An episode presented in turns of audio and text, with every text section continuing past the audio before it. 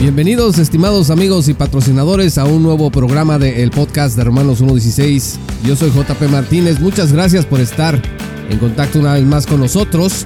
En México hay un proyecto de resolución del ministro Juan Luis González Alcántara Carrancá que quiere prohibir a uno de los municipios mexicanos en Yucatán, Chocholá, erogar recursos, o sea, sacar dinero pues, y colocar signos religiosos alusivos al nacimiento de Jesucristo.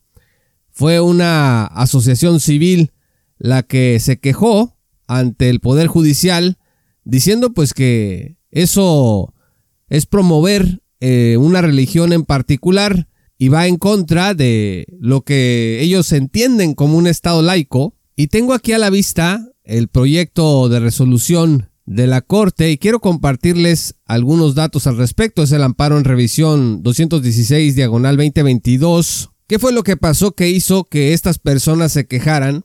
Pues que en diciembre del año 2020, en el municipio de Chololá, Yucatán, pues se estaba terminando el año y lo que hizo el municipio es colocar, como es su costumbre, adornos alusivos a la celebración de la Navidad mediante los cuales se escenificaba el nacimiento de Jesucristo y estaba en un espacio público. Y reclamaron, pues primero que estuvieran colocando un nacimiento en alusión a Jesucristo entre los meses de diciembre y enero. Segundo, que estuvieran decorando reiteradamente en el ayuntamiento, también en alusión a Jesucristo, objetos decorativos. O sea, el nacimiento es una cosa y los demás objetos decorativos es otra. También están reclamando el uso de edificios públicos para hacer manifestaciones de culto y manifestaciones religiosas personales. O sea, aquí la onda va no nada más de prohibir que el municipio decore en alusión al nacimiento de Cristo, sino también quizá que los propios empleados pues pongan ahí sobre su mesita pues un pequeño adorno en relación a Cristo y su nacimiento, que porque es un espacio público, y se puede considerar una manifestación religiosa personal, estas personas consideran que se le da preferencia pública a una religión en específico y este amparo en revisión refiere específicamente al catolicismo. Pues cuando se quejaron el primer juzgador que vio el caso, el juzgado cuarto de distrito en Yucatán, pues les dijo, a ver, ya se retiraron las cosas y por lo tanto se cesaron los actos reclamados. O sea, para cuando estaban revisando esto, pues ya había pasado la fecha y el ayuntamiento ya había quitado todos los adornos. Pero como se trata de activismo anticristiano, porque es un activismo anticristiano, y debo de decir anticatólico específicamente, porque son los católicos los que acostumbran a hacer este tipo de adornos, pues el quejoso dijo, pues no, no me importa que ya los hayan quitado, así que se turnó el asunto a otro tribunal y se admitió como amparo en revisión. Y de ahí, mediante un escrito que se presentó, el quejoso, las personas que no les gusta que se adorne de cristianismo, del nacimiento de Cristo al municipio, le dijeron a la corte, hey, toma el caso y resuélvelo tú. Yo creo que porque están seguros de que con Saldívar ahí dirigiendo el ministro feminista, activista de izquierda más insistente que ha tenido la Corte en toda su historia, pues yo creo que están seguros de que Saldívar les va a dar por la suya. Le dijeron a la Corte, a ver, este, es un tema del derecho a la libertad religiosa y el principio del Estado laico. Entonces la Corte debe de dejar ya un precedente y yo creo que también estos activistas anticristianos lo que quieren es que se siente el precedente en la Corte para que el resto de activistas anticristianos en el país pueda invocar una resolución de la Corte en contra del adorno navideño en los espacios públicos municipales y se retire ya esta costumbre que pues es una expresión de la piedad popular en el país. Yo diría que una expresión mayoritaria porque los cristianos evangélicos en general no se molestan cuando ven estos eh, adornos navideños, estas alusiones al nacimiento de Cristo. Desde luego hay en la iglesia evangélica gente bastante iconoclasta que no le agrada de ninguna manera que se hagan representaciones, lo consideran que es idolatría, que va en contra del primer y segundo mandamiento de la ley de Moisés, etc. Y la corte decide que sí, que lo va a revisar. Estos activistas anticristianos consideran que poner un nacimiento en alusión a la Navidad vulnera el Estado laico, discrimina, porque dicen yo no soy parte de la religión católica. Y cuando yo voy a hacer un pago o un trámite al edificio municipal, ¿por qué tengo que estar viendo alusiones a una religión en la que yo no creo? Se dice que viola un montón de artículos de la Constitución y también de la Convención Americana sobre Derechos Humanos.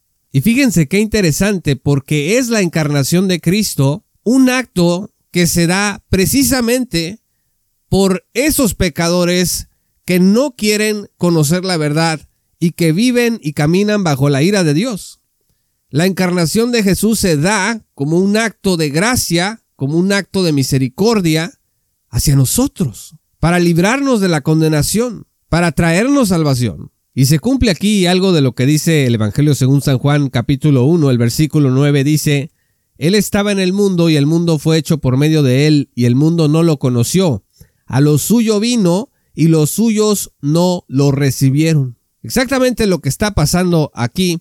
Y bueno, no hay que confundirse. Yo sé que un nacimiento como representación religiosa tradicional católica, como símbolo, pues es simplemente eso, un símbolo que apunta a una realidad, pero detrás de esta expresión de que me discriminas y me ofendes con ese nacimiento, está un rechazo a Jesucristo mismo.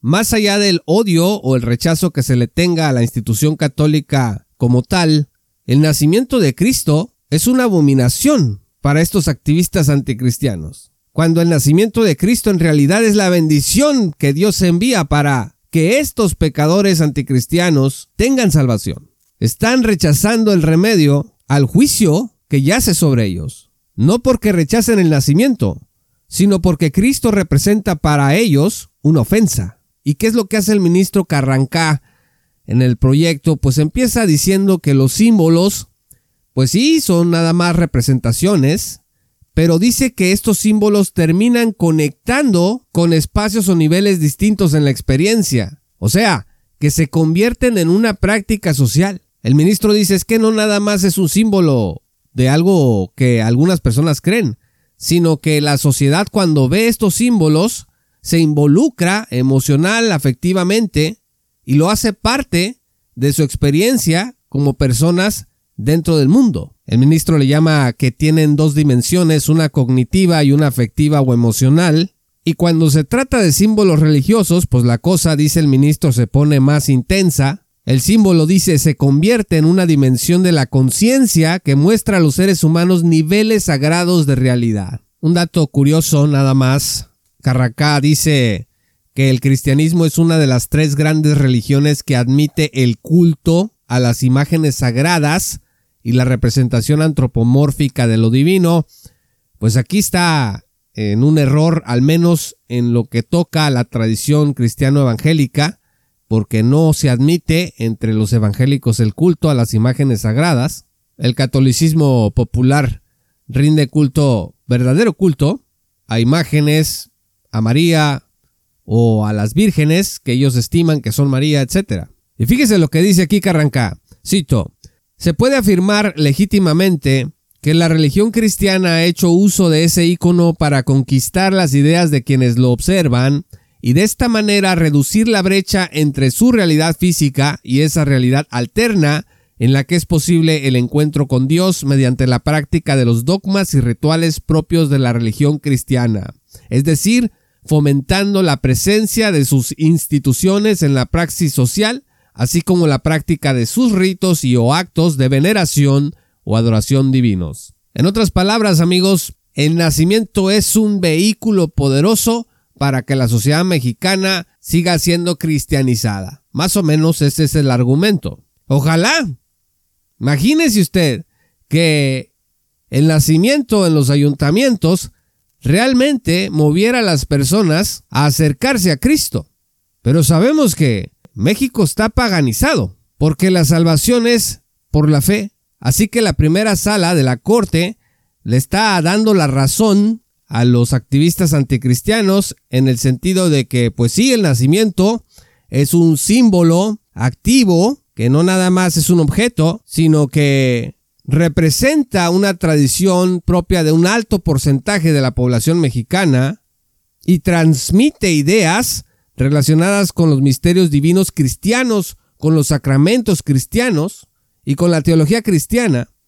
Es también un símbolo, dicen, estático, que se instala físicamente en un espacio público o privado como objeto inerte y dicen que es además fuerte, que cualquier persona lo puede notar inmediatamente, más si lo pones enfrente de recaudación de rentas municipal, por ejemplo, pues luego luego te lo vas a encontrar y va a llamar tu atención, y que fue un instrumento, cito, históricamente utilizado por el poder en México para ordenar a sus ciudadanos conforme a sus postulados o dogmas. Y entonces ya dice que poner un nacimiento en un lugar público no merece ninguna protección institucional porque no está vinculado con ningún acontecimiento histórico relativo a la consolidación del Estado mexicano ni del municipio al que pertenece el ayuntamiento señalado ahí en la demanda o en el recurso. No es lo mismo poner ahí a Carranza, poner a Benito Juárez, que poner un nacimiento de Cristo entre diciembre y enero. Y bueno, aquí habría que discutir si el cristianismo realmente tiene una vinculación con la historia de México o no. Yo creo que sí la tiene. Y con esto no estoy diciendo que haya que defender el hecho de que se pongan nacimientos en los ayuntamientos o espacios públicos mexicanos, pero como argumento en el sentido de que en la memoria histórica mexicana la religión cristiana no es relevante, Creo que ahí hay una gran equivocación. Y el ministro Carrancá dice que no, este nacimiento al que lo observa le impacta en su conducta. Así dice, literalmente, les voy a citar. Así pues, al proyectarse silenciosa y estructuralmente en las conciencias de quienes lo observan, provoca impactos en la conducta e incluso en la cosmovisión o forma en que se comprende el mundo, permitiéndose entonces su impresión automática en el orden social, político y cultural del Estado mexicano, Fin de la cita. Ámonos, como dice una humorista mexicana. Pues cómo, qué tremendo poder le da la corte a un adorno navideño en un espacio público. Y esta primera sala de la corte está proponiendo que sí, que si hay discriminación, que si hay un interés y que la ofensa que se le da hacia los que no son católicos o cristianos es grande cuando pones un nacimiento o adornos navideños en espacios públicos. Hay algo en lo que yo coincido con Carrancá, y es que ninguna confesión religiosa debe tener un carácter estatal. En este sentido, yo lo siento mucho por aquellos cristianos evangélicos que consideran que la iglesia y el gobierno deben ir de la mano. Algunos estiman que la iglesia debe dirigir al Estado mexicano, lo que a mí me llama la atención de este proyecto es cómo la estructura de poder político en turno estima que hasta la mínima representación del cristianismo en espacios públicos ofende las conciencias. Porque yo estaría de acuerdo en que el impuesto que paga el ciudadano pues no se esté utilizando para promover una religión, pero de ahí a prohibir que los municipios se organicen y que quieran poner un nacimiento o los propios particulares servidores públicos en sus escritorios quieran poner imágenes o figuras alusivas a su fe, yo no veo cuál es el problema ahí. Y es en este sentido que me parece que sí es un ataque a la libertad de conciencia y de religión. Y piensen un poco porque en muchas escuelas primarias, en kinders mexicanos, se organizan las familias, los propios padres de familia, los profesores, las maestras, para montar festivales navideños en donde pues aparecen imágenes en relación a la Navidad y este proyecto de la primera sala pues encaja perfectamente también con lo que se hace en estas escuelas, que yo diría en la mayoría de las escuelas del país. También se va a pretender arrancar de las escuelas pues la oportunidad de que los padres los profesores se organicen para hacer festivales porque si lo piensan un momento, pues el motivo de la temporada, los festivales, al menos a mí me tocó participar en varios festivales de mis hijos, pues tú quitas a Cristo, quitas el nacimiento del Señor Jesús y en realidad no tienes festival. Sí puedes poner unos renos, porque también hay de pronto un nacimiento por allá y por acá está Santa y luego por acá están los renos. Ya hay como una mezcla, un sincretismo ahí, pero finalmente el festival integra también símbolos del cristianismo. Y sin embargo, en el proyecto de la primera sala no se dice nada de otra cosa que no sea el culto cristiano. Quiere decir que estaría permitido poner ahí las imágenes de Santa o de los renos o del Buda o de quien usted quiera, pero no pudieras tú hacer ninguna alusión a Jesucristo. También en los festivales se canta los villancicos. Creo que también se pudiera incluir como una manifestación o símbolo de la fe cristiana, cuando escuchamos, por ejemplo, pero mira cómo beben los peces en el río al ver a Dios nacer, pues esto sería ofensivo también, discriminatorio para estos colectivos anticristianos. La primera sala de la corte dice que este municipio mexicano puso un nacimiento y no nada más eso, sino que también lo transmitió en vivo por sus redes sociales oficiales. El Estado mexicano, dice la sala, debe de ser neutro, no confesional, que repito, estoy de acuerdo con eso, la Corte dice que si bien es cierto el ayuntamiento tiene derecho a decorar sus espacios públicos, también es cierto que este derecho no debe impedir que todos los ciudadanos ejerzan libremente cualquier convicción religiosa o de conciencia que tengan. Tremendo lío, estimados amigos, porque qué clase de decoración no hace alusión como símbolo pues alguna creencia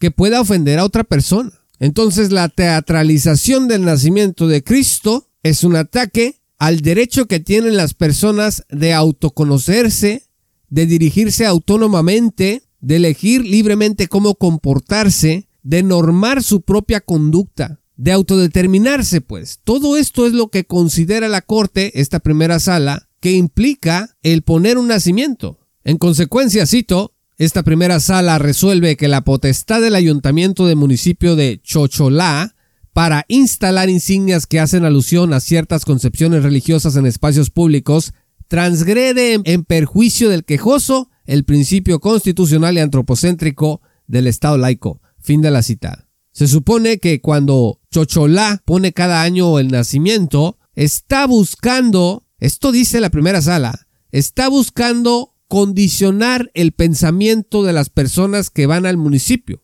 Está buscando condicionar el despliegue de su personalidad. Quiere pues cambiarte, que no seas quien realmente quieres ser, sino manipularte para que te hagas cristiano. Y eso es una transgresión al derecho del activista o de los activistas anticristianos que tienen a la libertad religiosa.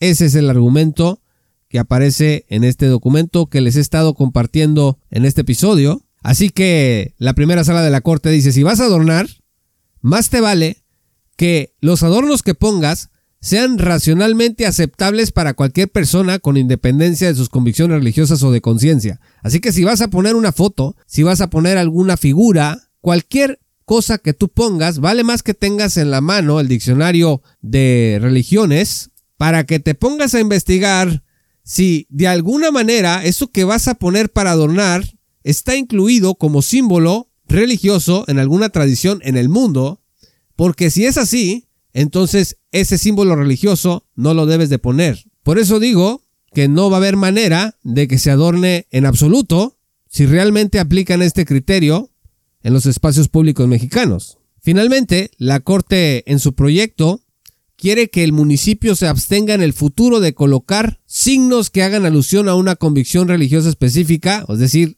símbolos cristianos, pues. Y en segundo lugar, que se abstenga en el futuro de gastar dinero para adornar de esa manera. Y yo creo que en este punto sí tienen razón, porque usar el presupuesto público para este tipo de cosas no me parece lo más adecuado. Insisto, con el perdón de aquellos que consideran que la iglesia debe de imperar sobre la tierra y que los impuestos deben de trabajar para que el reino de Cristo se expanda, esto es fruto de una malinterpretación de lo que constituyen las dispensaciones, pero de eso hemos hablado ya en otras ocasiones. Lo que me queda de reflexión después de haberles compartido algunos puntos importantes de este proyecto de la primera sala es que Claramente el activismo anticristiano en esta dispensación está avanzando. Esto lo vamos a seguir viendo cada vez más. Aquí se están quejando de que el municipio adorna con motivos navideños. Después se van a quejar en las primarias. Después se van a quejar en los kinders, reduciendo la oportunidad de que los cristianos expresen públicamente su fe. Si vas a practicar tu fe, nadie se tiene que dar cuenta. Entre estos activistas hay gente que le gustaría que estuviese prohibido la campaña de evangelización en el parque, por ejemplo. Que no tengas derecho de ir a un parque porque ofendes la conciencia religiosa de los que pasan por ahí, que no creen lo que tú crees. Que no puedas crear anuncios en productos en el mundo empresarial que hagan alusión al motivo navideño, que tengan un vínculo con la fe cristiana, el asunto de la fe cristiana tiene que ser algo que se tiene que dar a puerta cerrada, en donde prácticamente nadie sepa que tú eres cristiano.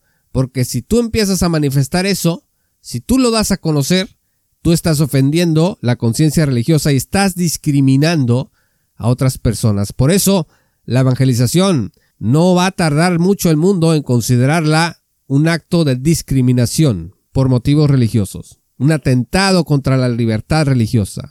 Pero recuerden ustedes la esperanza bienaventurada de la que habla Juan en el capítulo 14, versículo 1, no se turbe su corazón, crean en Dios, crean también en mí.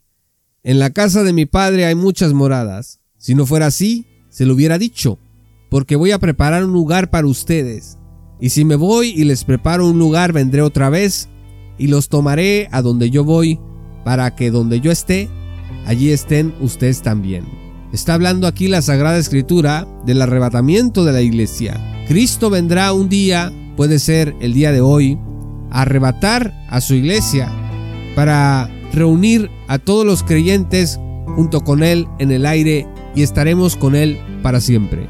Mientras eso pasa, sigamos orando, sigamos haciendo discípulos, Sigamos avanzando en el conocimiento de nuestra fe. Todo esto está profetizado. Las cosas se van a poner mejores, pero no en esta dispensación. En esta dispensación las cosas están avanzando a un terreno cada vez más cenagoso, más difícil, más hostil, pero en una próxima dispensación, cuando Cristo venga con todos sus santos a instaurar su reino sobre la tierra, las cosas serán muy, pero muy diferentes.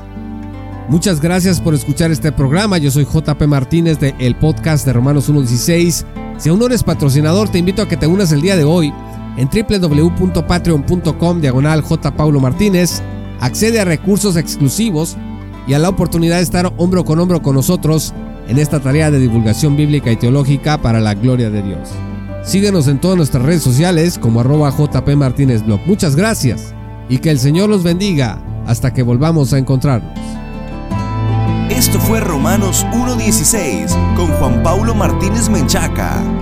Únete como patrocinador y apoya la sana divulgación bíblica y teológica en América Latina. Romanos 1.16. Todos los derechos quedan reservados.